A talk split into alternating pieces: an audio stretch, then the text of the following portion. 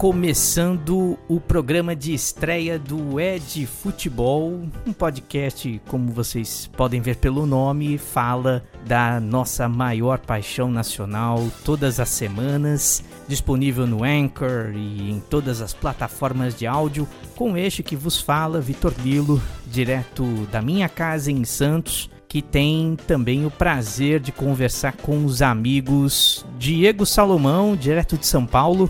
Fala, Vitor, tudo bem?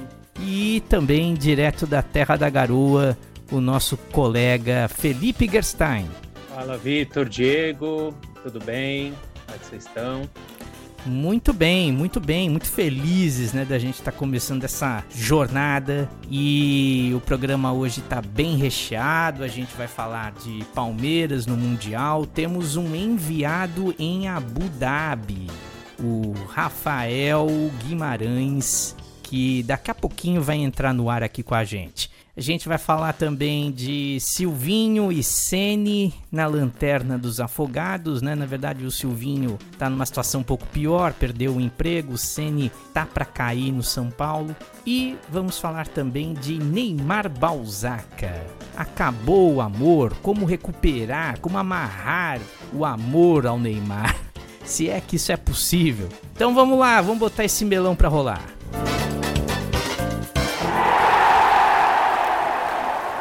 Esse programa de estreia tá simplesmente um luxo, porque, como eu falei na escalada, nós temos um correspondente em Abu Dhabi, que por sinal também é torcedor do Palmeiras, cruzou o oceano para assistir esse Mundial histórico. Então vamos receber aqui o nosso amigo Rafael Guimarães.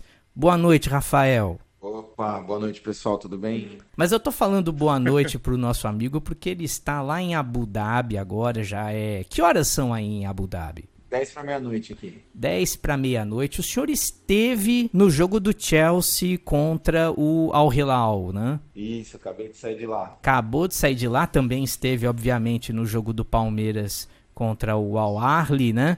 Mas eu quero começar sabendo de você o que, que você achou do Chelsea hoje contra o Al, o Al Hilal e se você sente que ele pode ser um problema ou pode até, quem sabe, né, até facilitar a vida para o Palmeiras no sábado. Não, não sei se dá para colocar nesses termos, mas o senhor entendeu a pergunta. Perfeito. Sendo bem honesto, tinha bastante palmeirense hoje lá, né, na, na torcida. Torcida do Chelsea, assim, muito fraca, muito fraca a torcida deles, então um pouco, muito pouca manifestação. Acho que então, tinha mais, tá... acho que tinha mais gente do, do, dos Emirados Árabes torcendo para o Chelsea que ingleses ali, né? Exato. O ingleses muito poucos, até encontramos alguns, né? Mais fanáticos ali, mas muito poucos. Né? Então tinha muitos simpatizantes mesmo ali do, do locais né? do, do Chelsea. E o estádio estava dominado ali pelo pessoal da Arábia Saudita, né, que é país vizinho aqui do, dos Emirados, né, então estava bastante cheio né, torcedores é, do Al Hilal. Sendo bem honesto, né, estavam todos palmeirenses torcendo pro pro Al Hilal, né, então o adversário que seria mais é, fácil para a gente. Né, então mas assim, é, o ponto que fica positivo é que o Chelsea jogou um jogo muito protocolar, né? ele fez 1 a 0 e depois baixou o ritmo. É, alguns titulares estavam no banco, né? então o goleiro, né? o Mendy estava no banco, o Mason Mount, né? então é, ficou um pouco claro ali que o Chelsea estava dando uma segurada é, em alguns jogadores né, e achou que o jogo ia ser bem tranquilo. Né? O jogo foi, acabou sendo de uma certa forma tranquilo, uma ou outra bola ali que o Al Hilal achou, mas é, de todo modo um jogo controlado ali pelo Chelsea. É, é aquele negócio, né? O Chelsea tem, tem um time muito superior, né? Acho que a qualquer time sul-americano aqui, né? campeão da Champions é, é um outro nível.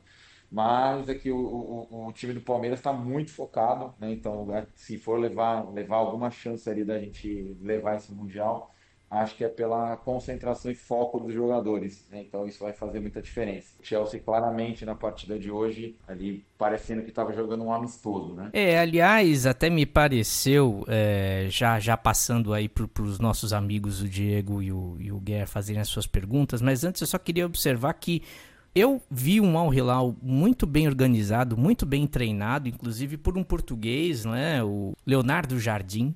E, e o que definiu a partida foi aquela cabeçada terrivelmente dada ali pelo Al-Shahrani, né, o zagueiro do Al Hilal, que acabou dando ali a bola de graça para o Lukaku fazer. Mas vamos lá, Felipe Guerra, vai, faz você aí a, a pergunta para o Rafael. Bom, primeiro, obrigado pelo Rafael. Sei como é que deve estar sendo difícil para ele ter se deslocado, ter conseguido falar com a gente nesse essa loucura, né, que deve estar sendo aí de, de torcer, de acompanhar o time dele do coração e de, de falar com a gente no É de Futebol. Brigadão mesmo. Cara, eu vou fazer uma pergunta, é, até fora do que eu tinha mandado para os meninos antes de começar o programa, que é a seguinte: o técnico do Al Ahly, antes de começar, antes de enfrentar, né, o Palmeiras, ele tinha falado até uma questão interessante. E você que está aí, que assistiu o jogo ontem, né, Palmeiras e Al Ahly, e hoje do Chelsea com o Al Hilal, o Pizzo Mossimani, acho que é essa a pronúncia, né? Que ele fala dessa questão de que ele acha que os, os times sul-americanos, ele nem cita muito dos europeus, mas que eles deveriam entrar na mesma fase dos times africanos no Mundial de Clubes da FIFA. Primeiro eu queria saber a tua opinião, se você concorda ou não com isso, e pelo que você viu aí, né, dos jogos de ontem, de hoje, se é para isso mesmo. A gente teve a Copa das Nações que terminou no fim de semana, né, a final entre o Egito com o Senegal. O que, que você acha assim dessa, dessa história toda? Legal, bacana. É, a pergunta acho que é bem, bem relevante, né? O, o técnico ali do, do Al ele exagerou um pouco em algumas falas, né? Não foi nem só essa, né? Ele falou também que ia atropelar, né? Com essas, com essas engolir, né? Na verdade, com essas palavras o Palmeiras. É, né? Isso acabou mexendo. Eu acho que ele falou se ele tivesse alguns jogadores da seleção do Egito de volta, ele ia Isso. atropelar, alguma coisa assim. Isso. Exatamente, isso acabou mexendo um pouco né, com os jogadores do Palmeiras ali, inclusive o Davidson, quando entrou pro, é, na substituição, ele fez aquele sinalzinho de falar muito né, para o técnico, então os jogadores ficaram ali um pouco mexidos. Né? E sobre a fala ali dele do, dos times africanos, também acho bastante equivocado, na verdade, né, que é só pegar o histórico de qualquer, todos os mundiais ali desde 2000 feitos pela FIFA, né? É, a gente não tem nenhum time fora do eixo América do Sul e Europa que foi campeão. Né? Então, acho que primeiro, né, um time ali da, ou da África, ou um time da Ásia, ou até da América do Norte ali, é, ganhando um Mundial, né, eu acho que aí eles podem pleitear. Né? Claramente, nos últimos anos, tem uma, uma, um crescimento, né, se a gente observar, se eu não me engano, cinco, já, cinco times né, da América do Sul já foram eliminados na, na semifinal. Né? Então tem um crescimento sim né, do futebol desses times, mas ainda nada que eu acho que justifique é, é, esse pleito ali do, do técnico do Al Acho que falou muito na emoção, né? então acho que não consideraria isso nesse momento. Acho que quem inaugurou essa tradição de times sul-americanos é, amarelarem foi o Inter de Porto Alegre é, pro Mazembe, né? Pro glorioso Mazembe. E aí depois o, o, o Galo. O Galo também. que um perdeu pro time. Raja Casablanca, que era lá do é, Marrocos. um outro time que acho que é argentino, que não jogou a final contra o Bayern. É, foram poucos. Foi o River Plate, não foi? É, acho que foi. Foram poucos, mas teve. Eu queria fazer uma pergunta pro Rafael. Rafael, eu sei que não apelando pros resultados, mas pro que você vê como torcedor. Né? O, o Palmeiras, ano passado, foi uma decepção no Mundial. Perdeu para o Tigres, depois perdeu o quarto lugar. É, você vê esse time hoje verdadeiramente mais preparado para ser campeão do que aquele time? Ou você acha que ali contou o fato do Tigre ser mais time do que o, o Al-Arli? O que, que você acha? Cara, então, na verdade, eu acho que o que influencia muito para o time, pro time sul-americano ganhar, né? Inclusive, para mim, foi o que levou o Corinthians a ser campeão em 2012, né? É o foco e a vontade de ganhar, né? Sim. Então, ali se via um time muito concentrado, um time focado, né? em 2012.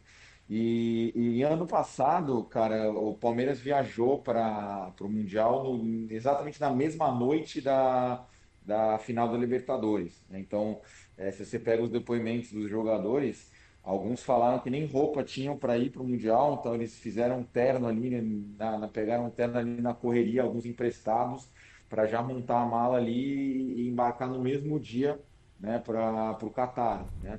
Então, Isso é muito uma consequência dessa história de Libertadores no ano inteiro. Aí vem uma pandemia. Exato.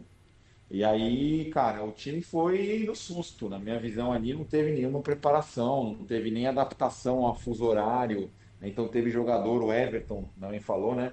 Que ele passou duas noites em claro, acordado, né? Então isso acaba afetando muito o, o, o físico e o psicológico dos jogadores. Né? Então, para esse ano é, é, é, o, é, o, ponto que eu vejo de diferença muito grande. Né? Então, o, o, plano né, do Palmeiras desde o final da Libertadores foi o foco total para essa competição. Né? Então, está muito claro na cabeça dos jogadores a importância né, também do, do, que seria ganhar esse título. Né? Que para os europeus às vezes não é tão importante, mas aqui para a América do Sul e até para o resto do mundo. Se você vê a torcida do Al ontem, os caras estavam desolados ali, alguns chorando, tristes demais com a derrota. Né? Então, acho que para o mundo inteiro é um campeonato muito, muito importante, né? É, mas os europeus ainda não, ainda não conseguiram pegar o que é essa vibe aí. Eles são, o europeu é muito focado ali no, no próprio continente. Né? É, se me permite, concordando com você, eu acho que no caso dos europeus é um pouco de bairrismo. É assim, eles acham que o mundo acaba na Europa, logo é, a, o nosso, a nossa meta é a Liga dos Campeões. Fora isso, ah, não tem relevância nenhuma. É, deixa eu só passar agora para outros assuntos, fugindo um pouco da análise do futebol. Né? É, como é que foi essa experiência de. Uh, não sei se você viajou com um grupo de torcedores do Palmeiras ou, ou se você só encontrou com a torcida lá no estádio. Acredito que você tenha ficado junto ali dos torcedores também, né? Uh, como é que foi essa experiência ali de estar tá torcendo com a torcida ali do Palmeiras toda reunida do outro lado do mundo? Olha, eu, eu, eu vim, na verdade eu vim com a minha namorada e vim com um amigo também, né? Então não, eu não vim em grupo, mas é, desde o primeiro dia que eu cheguei aqui, né, a vibe, assim, né, o, a, o contágio da torcida do Palmeiras está muito grande. Desde, desde, que eu saí do, do aeroporto de Guarulhos, né, então as pessoas já chamando para tirar foto junto, para passar energia positiva, né, então é, a energia que está muito forte mesmo. Você vai a qualquer canto de Abu Dhabi aqui ou, ou em Dubai, né, você encontra um palmeirense, não tem como não encontrar, tá, todos estão usando as camisas todos os dias, né? Qualquer passeio que você vai, você vai no museu, você encontra palmeirense. Né? Então aqui a, a, a energia está muito positiva. E na partida foi a mesma coisa. Eu, eu já fui em muitos jogos, né? já fui é, final de Paulista, já fui em partida de Libertadores. Né? Então acho que não, não tem comparação com o que foi o jogo de ontem. Né? Foi um jogo muito, muito emocionante assim para todos. Né? É, no momento do gol também assim uma energia muito positiva ali, todo mundo se abraçando, né? E, e, a, e a energia passada das arquibancadas também, né? É, não deixou nunca de cantar a todo momento, né? Então a própria FIFA mencionou isso hoje no Twitter, né? É, a força ali da, da torcida nas arquibancadas. Né? Então acho que isso é o que está motivando, né? Para a final tá a mesma coisa. A gente tem, tem um grupo né, no WhatsApp que foi criado, né? um grupo central ali de, de torcedores do Palmeiras que estão aqui. Né? E aí estão sendo passadas várias diretrizes de como, como torcer junto, como passar energia sempre que encontrar um palmeirense. Então, está é, tá muito bem organizado. Né? Tem, tem inclusive pessoas do Palmeiras ali no grupo, né? Eles têm, eles têm um consulado aqui do Palmeiras na, no Oriente Médio. É mesmo? Né? Então, exato, sim. E, e é em então, Abu Dhabi esse consulado também? Tudo centralizado? Em Dubai. Dubai, Dubai. Ah, em Dubai, Dubai. Que é uma hora de Abu Dhabi, né, aliás, né? Exatamente. Então, assim, estamos sendo muito bem assistidos também pelo Palmeiras, né? Então, qualquer problema com teste de PCR, com problema para cruzar a fronteira do Dubai Abu Dhabi, então sempre tem. É, eu mesmo tive um problema ali no dia que eu cheguei para cruzar a fronteira de Dubai para Abu Dhabi, porque eles estão eles estão olhando muito questão de, de PCR, de, de tem um aplicativo aqui do governo, né? E é difícil fazer cadastro e tal. Eu mesmo tive problema e no mesmo momento esse funcionário ali do consulado de do Palmeiras aqui local, né? Me acionou, me se dispôs a ajudar, é, até ligou ali para o departamento de transportes ali de Dubai. Então, assim, estamos sendo super bem assistidos. Então, mostra aí uma organização muito grande do Palmeiras em ter a torcida aqui. Desculpa, Rafael, sobre essa questão da Covid, você sente que eles estão, é, a organização do Mundial como um todo está tendo um cuidado real, mais do que você vê no Brasil, por exemplo? Assim, isso com certeza, né? O governo aqui, né, não entrando no mérito do, enfim, do, do que é o governo do, dos Emirados, é, na questão do, do Covid, sim, o controle aqui é muito grande. Né? Então tem, tem esse aplicativo que é como se fosse um passaporte né, do, do Covid, né? Então a gente acabou tendo que fazer esse cadastro também como visitante né? Mas é como se fosse um, um Green Pass, eles chamam, né? Um passaporte verde ali, né? Então, se você tem as, os dois, as duas vacinas e mais um PCR válido ali por 14 dias, uhum. né, você tem esse passe verde onde você mostra esse aplicativo em qualquer entrada né, de evento, de, de ambiente fechado. Guer, alguma curiosidade sobre a experiência do Rafael em Abu Dhabi? O que, que, ele imaginava, assim, né? Se ele acha que. Bom, que ele acha, eu acho que sim, né? Se Palmeiras for campeão, que deva ser a maior emoção da vida dele, né? No, no sábado, agora nesse jogo já confirmado contra o Chelsea. Mas. Enfim, se ele imaginava, talvez, né, um dia ver o time dele, assim, indo para um Mundial com chances reais de ganhar e, e, e, fazer tudo isso, né? E viajar, ir atrás do clube, conseguir nos jogos, estar próximo, assim, que, que ele está achando de toda a experiência, né? Não só do que ele já contou para a gente até agora, mas... É, esse é, é, é, um, é, um, ponto bem bacana, né? Porque, de fato, né? Eu, eu sempre gostei muito de assistir os mundiais, né? Então, mesmo quando o Palmeiras não participava, eu, eu acho uma competição bem interessante. Você está reunindo ali times que foram campeões é, ali da, das ligas, né? É, continentais, né? E tem uma, uma energia bacana ali dos torcedores. Aqui agora no no, na partida com a Hilal e Chelsea. Então, parece estar tá numa Copa do Mundo, né? É, assim, super contagiante, o pessoal tro querendo trocar camisa, né? fazendo brincadeira. Então, assim, é, é, um, é uma competição bem, bem legal. A cidade está super tomada né, pela competição. Né? Então, o pessoal aqui enxerga também como um evento de grandíssimo porte. Né? Então, é um momento único, de fato, assim, eu, eu, eu tinha botado na cabeça que se o Palmeiras ganhasse a Libertadores eu ia, né, então assim que, assim que terminou, na verdade, o jogo da, da final, eu já, já reservei passagem, tudo com antecedência, né, para não ter problema, então já era um negócio super planejado ali que eu queria, que é para mim, de fato, um sonho ver o Palmeiras jogar aqui, né. Então, ganhando a final, acho que seria uma emoção ali indescritível, né? Só, só, só se ganhar. Você teve no Uruguai também? Não na não, Flamengo? Uruguai não, não que ah. acabou que eu não consegui. Não, não, não fui. Bom, mas é, mas é que o, o, o, Rafael, ele é chique, né? Ele já foi direto para Abu Dhabi, né? Ele é um cara de visão, ele sabia que o Palmeiras chegaria ao Mundial, então ele já se preparou para ir direto a Abu Dhabi. E antes de te liberar, e aliás já aproveitando de antemão, né, para te agradecer, claro, em meu nome também, uh, pela sua cordialidade, pela sua disposição, que eu sei que foi difícil o trânsito aí do, do, do estádio para o hotel. Uh, e a sua disposição em falar com a gente já de madrugada em Abu Dhabi, mas eu não posso te liberar sem antes saber do seu palpite para o jogo deste sábado. Olha, esse é difícil. Placar, hein? Eu... Quero placar e nome de quem vai fazer o gol. Olha, vamos lá. Vai ser na, na minha, assim, na, desde que eu, desde que eu achei que o Chelsea ia chegar na final ali, né? Eu já venho acompanhando o Chelsea desde que o Palmeiras ganhou a Libertadores.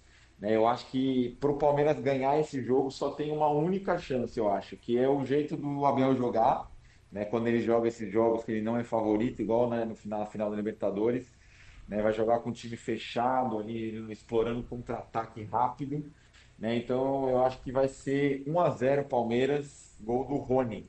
Olha só, hein? Olha só.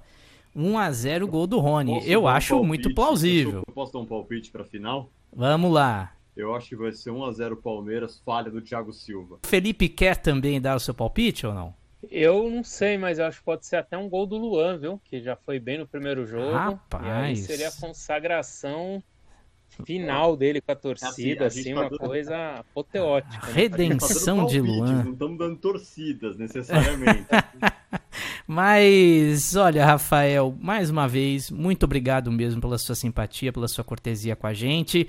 Boa sorte, aproveite, né, ao máximo. Tenho certeza que você está aproveitando muito. Cuidem-se aí, que vocês façam uma boa viagem de volta e que vocês possam comemorar, porque afinal é um título do Palmeiras, mas sobretudo do futebol brasileiro que precisa muito desses títulos internacionais. Obrigado, viu, pessoal, pelo espaço. Prazer falar com vocês aí. É... E que o Palmeiras ganhe, né? Vamos lá, estamos todos felizes aqui e ansiosos para essa final. É isso Obrigado, aí. Pessoal. Um abraço, Rafael. Um abraço, um abraço bom jogo, boa sorte. Muito bem, então já deixamos aí o Rafael. Muito legal essa conversa, né, gente? Muito bacana falar com alguém que tá lá em loco, né, participando. E mas né, como nós somos um programa humilde aqui do Brasil, né? A gente chegou a Abu Dhabi e agora a gente tem que voltar, né? É, voltar pro nosso pão com manteiga, café com leite do dia a dia. E vamos falar de uma coisa que é bem comum mesmo do nosso futebol, que é a situação dos técnicos, sobretudo em dois grandes times que é São Paulo e Corinthians. O Corinthians demitiu recentemente o Silvinho após uma derrota para o Santos, né, no, no, clássico do Campeonato Paulista, perdeu de virada, uh, já é, vinha muito questionado. E temos também do outro lado lá da Barra Funda, né, do ladinho do CT do Palmeiras, no CT do São Paulo, também a situação não está nada boa. O Rogério Ceni tá aí com um aproveitamento que de acordo com Globoesporte.com só é, é só se iguala ao Doriva, agora estou vendo aqui. Doriva que era auxiliar do Silvinho, hein? Que, que, era, que era auxiliar do Silvinho até caso. semana passada. Agora eu quero saber de vocês aí, uh, onde é que eles estão falhando na, na visão de vocês? Não, é, não é onde eles estão falhando. Eu acho que eles não têm, nenhum dos dois tem elencos estelares. Acho, desculpa, Felipe, mas acho que o elenco do Corinthians é superior ao do São Paulo, sim. É... Ah, hoje sem dúvida. Mas eu não acho que o Silvinho, com todo respeito, eu não acho que o Silvinho seja técnico. Eu acho até que o Rogério está à frente do Silvinho. O Rogério já tem um trabalho legal no Fortaleza, já tem alguma experiência, já apanhou muito no Cruzeiro, não necessariamente de uma forma divertida, mas é sempre uma experiência. Já treinou o Flamengo, um elenco cascudo. O Silvinho é um técnico que eu, eu, eu vejo o Silvinho treinando e falo, gente, mas não é possível, assim, tipo, qual a diferença entre o Silvinho e a, e a, minha, e a minha mãe, sabe? Treinando o time. Eu não, não, tinha, não tinha como o Silvinho continuar no Corinthians. O Rogério, eu já vejo uma coisa um pouco diferente, porque o Rogério, o Silvinho foi um bom jogador que passou pelo Corinthians, um ótimo jogador. O Rogério é talvez o maior ídolo da história do São Paulo. Então, assim, e até o Felipe Guerra estava comentando com a gente com um amigo dele, São Paulino, me corrija se eu estiver enganado, Guerra. O cara tava xingando o Rogério e assim, de um jeito que eu, sinceramente, eu nunca imaginei que eu ia ver o Rogério sendo xingado uma torcida de São Paulo. Sim, porque é, não tem jeito, né? É, quem falou isso? Daniel Perrone, que é um blogueiro né, do São Paulo, que eu acabo acompanhando também algumas vezes, ele falou isso, que na, no dia que teve a despedida do Rogério Ceni, seis anos, seis anos e alguns meses atrás, no, no estádio do Morumbi, final de 2015, ele chegou, acho que no, no ouvido do Rogério hora e falou: Cara, seja o que você for no futebol, mas não seja treinador e principalmente não treine o São Paulo. Mas o cara é teimoso, né? Óbvio, queria seguir no futebol e sendo treinador, né? Enfim, e quis ser treinador e tá aí o resultado. Mas assim, eu acho que o que o Diego fala em relação ao São Paulo, pelo menos, é vai um pouco além, porque, cara, é, eu não sei, eu não sei se é só questão de técnico, se é elenco, se é panelinha que não conseguem tirar essa questão de panela. Que saíram alguns jogadores agora, Lisieiro, Vitor Bueno, Pablo, enfim, é, outros aí que também não vinham nem sendo aproveitados.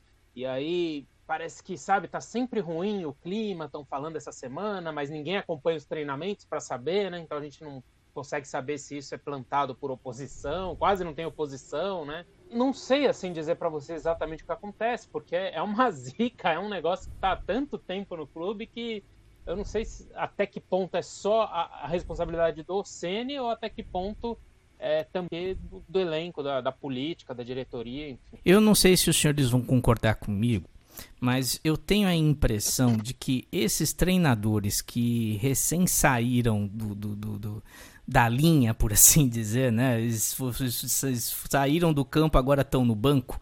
É, eu sinto que há uma dificuldade dos jogadores em aceitarem a autoridade deles, e acatarem e confiarem nas instruções deles.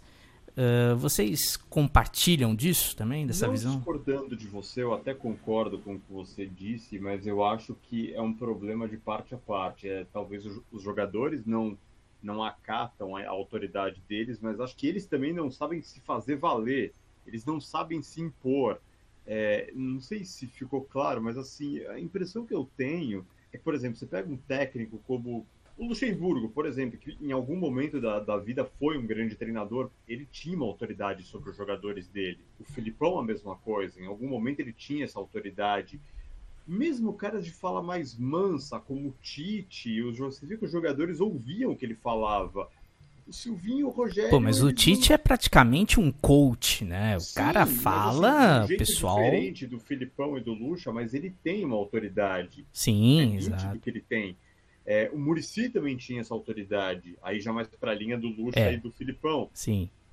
Mas assim, o, o, o, o, Rogério, o Silvinho, eu vejo que eles falam, os jogadores, ah, tá, vai. é, tem uma, uma, o, o Guerra, eu não sei se eu contei essa história com o Guerra especificamente, porque ele é São Paulino. Quando o Rogério Ceni assumiu o São Paulo lá em 2017, na mesma época que o Carilli assumiu o Corinthians, e o Carilli com todas as limitações dele, mas o Carilli, o Carilli foi muito bem no Corinthians. Né? A primeira passagem do Carilli foi muito boa. É, eu não sei quem comentou comigo, ah, mas quando Carpegiani se aposentou, ele já pegou o time do Flamengo e transformou em campeão do mundo. Gente, pelo amor de Deus, a gente está falando de um dos maiores times da história do futebol, que é aquele Flamengo do Zico. Entendeu? A, o segredo ali não era ser campeão com aquele time, era não ser campeão com aquele time. Agora, voltando um, um pouco ao Corinthians, só para encerrar esse debate, né? O Duílio deu uma entrevista agora esse final de semana, né, Guer? Você até gostaria de falar a respeito, uh, lá no Grande Círculo do canal Sport TV. E, mas eu também tenho informações de que o, o Corinthians está atrás, adivinhem, de um técnico português tentaram sondar o Jorge Jesus, mas ele realmente não está disposto a assumir, pelo menos nesse primeiro semestre. Mas há outros nomes aí em vista. No final vai acabar sendo Dorival Júnior, Osmar Loz. Cristóvão. Agora tem o Dair Hellman também na. O Dair na... Hellman, Dair Hellman também é um nome interessante. Não, se é, mas se a diretoria do Corinthians trouxer qualquer um desses, eu acho que não dura 10 jogos. A, a torcida mata, derruba. Não... Mas o que, que o Duílio falou? Então, foi isso que o Duílio falou, né? Ele falou que em tanto tempo que ele torce pro clube, que ele não só é torcedor, mas está nos bastidores, em diretoria tal, ele nunca viu é, em todo esse tempo dele no futebol, alguém ser tão é, massacrado, execrado, cancelado. Ele acha que o Silvinho é um cara de muito futuro, de muito potencial, e que ele falou assim: não, cara, chegou um ponto aí que realmente eu vi que não dava mais, assim, né? A bancada tava no clássico contra o Santos já em outros jogos, mas no clássico principalmente, antes do jogo, durante o jogo, depois do jogo, xingando, achincalhando, avacalhando, não queria mais o Silvinho mesmo. Então Mas ele eu segurou, acho que o Silvinho a, é... né, a tão de Deus. O e... Silvinho era anunciado no sistema ele de disse... áudio do estádio e era xingado. Mas é, eu, ele disse mas que eu não... Vou discordando uhum. um pouquinho, assim, do, do Willio e do que vocês estão falando, a, a rejeição ao Silvinho, ela é puramente técnica. É, eu acho, eu acredito, eu falo por mim, acredito o Silvinho foi jogador do Corinthians ele foi um bom jogador. A rejeição a ele é pura e simplesmente porque a torcida não via o time jogar. E o Corinthians, pô, se você pegar um time que tem William, Roger Guedes, Renato, Paulinho, Juliano, não é um time ruim do papel. Eu acho que é um bom nome, um cara que eu gostaria de ver treinar o Corinthians, é o Renato Gaúcho. Eu acho que o Renato podia dar certo nesse elenco. É, tem que combinar com a diretoria do Corinthians, que se sentiu meio desprestigiada naquela época que ele tinha saído do Grêmio.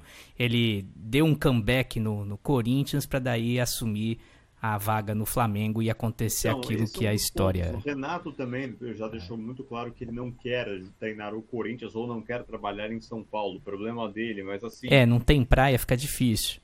É, no plano teórico, eu acho que o Renato era o cara para esse time. Parênteses de 30 segundos, prometo. Não, porque essa semana, Rádio Gaúcha, né, que é uma rádio super tradicional no Sul, no Brasil, já, né? Quase 100 anos, 95 anos, entrevistaram o Renato. Não sei se vocês acompanharam o. Não, não, não vi. Então, e aí o Renato falou, né?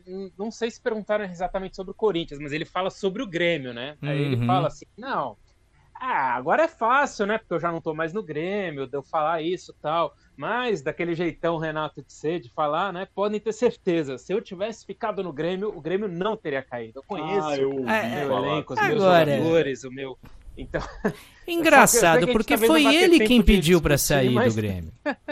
É, ele foi criticado por um diretor lá, não gostou, mas ele disse que nunca teve problema, né? Com ninguém, quatro anos Não, e meio, cinco que- anos que ficou lá, enfim. O Renato ele não entende, na minha visão, o Renato fez um ótimo trabalho no Grêmio, só que ele não entende que, como tudo na vida, ciclos têm começo, meio e fim. O, o ciclo dele no Grêmio tinha chegado ao fim. Ninguém disse que ele virou persona não grata no Grêmio, ou que ele nunca vai poder voltar. Não, é que aquela passagem claramente já não estava mais rendendo. Entendeu? Eu tenho minhas dúvidas. Eu acho que o Grêmio teria caído sim, sem- com ele. É, E ele ainda tentou ajudar a não cair, hein? Que Aquele empate com o Flamengo nas últimas. Do, do Flamengo com o Grêmio nas últimas rodadas ali na Arena do Grêmio. Foi um tanto estranho, né? Rapaz, aí a Bom. gente vai entrar no Rafael Sobes, mulher, a gente muda É, Não, não, não, mas agora, né, não, não, vamos- não vamos ficar É, por aí. Vamos elevar um pouco o nível da nossa conversa, porque eu quero falar agora rapidamente, porque o tempo já está bem curto, do nosso querido menino Ney, que já, né, já há muito tempo deixou de ser menino, agora é adulto, né? No último sábado, dia 5, o senhor Neymar Júnior fez 30 anos de idade, o Cristiano Ronaldo faz aniversário no mesmo dia. E a diferença ali são 5 bolas de ouro e 200 milhões de seguidores a mais. Mas de, de resto, né? eu, eu, eu fiquei encafifado com uma coisa que eu, eu ouvi que o Neymar ele anda muito desgostoso com a torcida brasileira, porque, segundo ele, ela não ama, ela, ela não reconhece o esforço dele, não incentiva. E aí eu queria saber dos senhores o que ele pode fazer para recuperar Nossa, esse amor. coisas. Posso começar? Seja Vamos breve, lá. tente ser breve, Tá, doutor. em primeiro lugar, é, o Neymar já deu algumas declarações dizendo que, não nessas palavras exatamente, mas que ele não liga para as críticas e esse tipo de coisa. Em primeiro lugar, eu quero dizer, Neym- caro Neymar, quem não liga para a crítica não faz documentário sobre si mesmo na Netflix. já começa daí. Tá?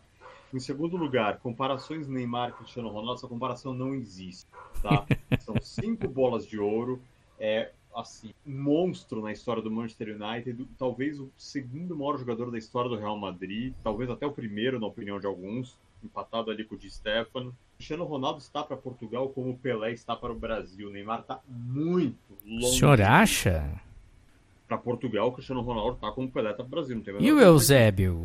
Não, Morreu, eu já não existe Ronaldo mais. Já foi. Até porque os dois títulos que Portugal tem, que são a Eurocopa e a Liga das Nações, foram conquistados por Cristiano Ronaldo. É, isso é fato. É, o Eusébio, ele talvez.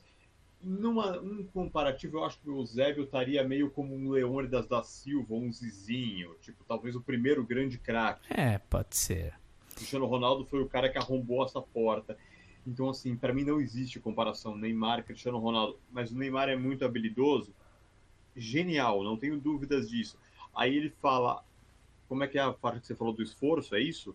É que a torcida brasileira não ama, não reconhece Meu o esforço coisa. dele. Esforço, Tá. eu es- espero do Éder Militão. Esforço, eu espero do Casimiro. Esforço, eu espero dos. Essa expressão é antiga, mas vale, dos tais carregadores de piano, aqueles caras que não são os gênios que resolvem, mas eles é, resolvem na defesa para os gênios poderem brilhar. Do Neymar eu não quero esforço, eu quero simplesmente que ele entre em campo e resolva e use o talento que é absurdo que ele tem. Guer, ah, dá pra esperar alguma coisa do Neymar nesses próximos anos? Eu não sei, né? Porque antes mesmo do documentário da, da Netflix, que o Diego bem citou no comentário dele aí, É, o Neymar já deu uma declaração, não foi? Eu não lembro agora para qual televisão que foi, de fora. Não lembro mesmo, talvez vocês vão lembrar. Que ele diz: Ah, provavelmente a Copa aí do Catar vai ser a minha última Copa. Não sei se eu vou ter mais cabeça para jogar, né? Emocionalmente e tal. Outra Copa do Mundo. Cara, ele acabou de fazer 30 anos semana passada. Então, tipo, ele vai estar tá com 34,5, vai, daqui 4 anos. Poxa, né? É. Dá para ele jogar mais uma Copa, um último ciclo aí legal. Só que se ele não sabe se vai jogar daqui quatro anos, eu não sei nem se ele vai ter condição de jogar na semana que vem contra o, Real Madrid, né? A gente tá gravando o, o podcast, a Champions League, então não sei, Vitor, te responder assim o que, que ele é capaz. Acho que esse é o grande ano que ou vai ou racha, assim, né? Ou ele faz uma baita Copa do Mundo e, e faz alguma coisa de fato para tentar amenizar essas críticas que ele fala, que recebe esse, essa falta de carinho e afeto do torcedor Vamos... brasileiro, ou... Vamos ser mais maldosos ainda? Posso? Vocês me permitem?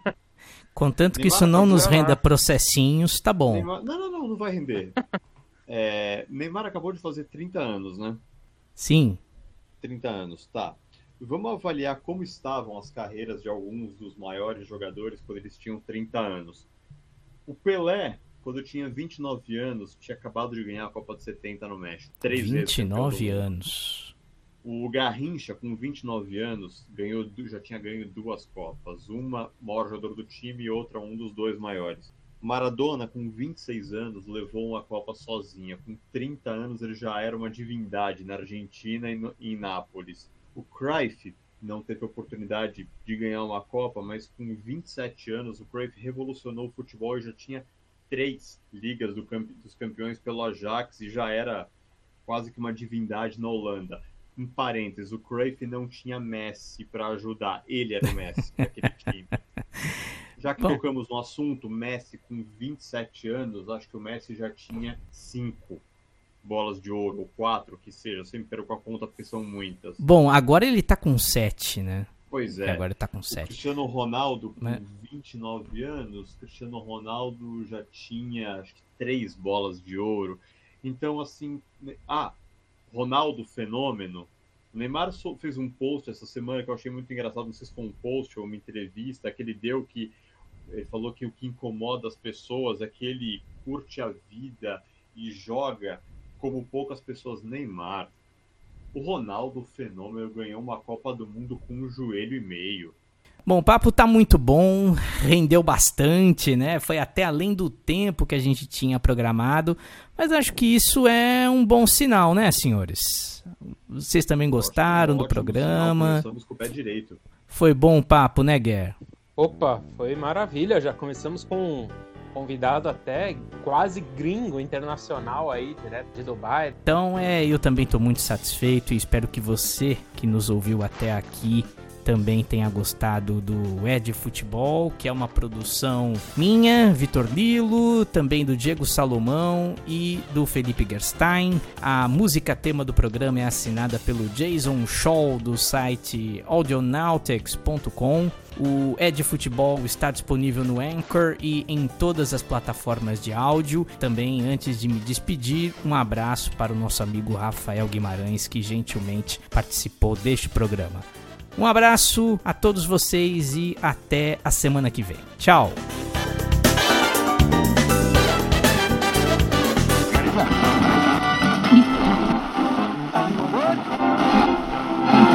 goma.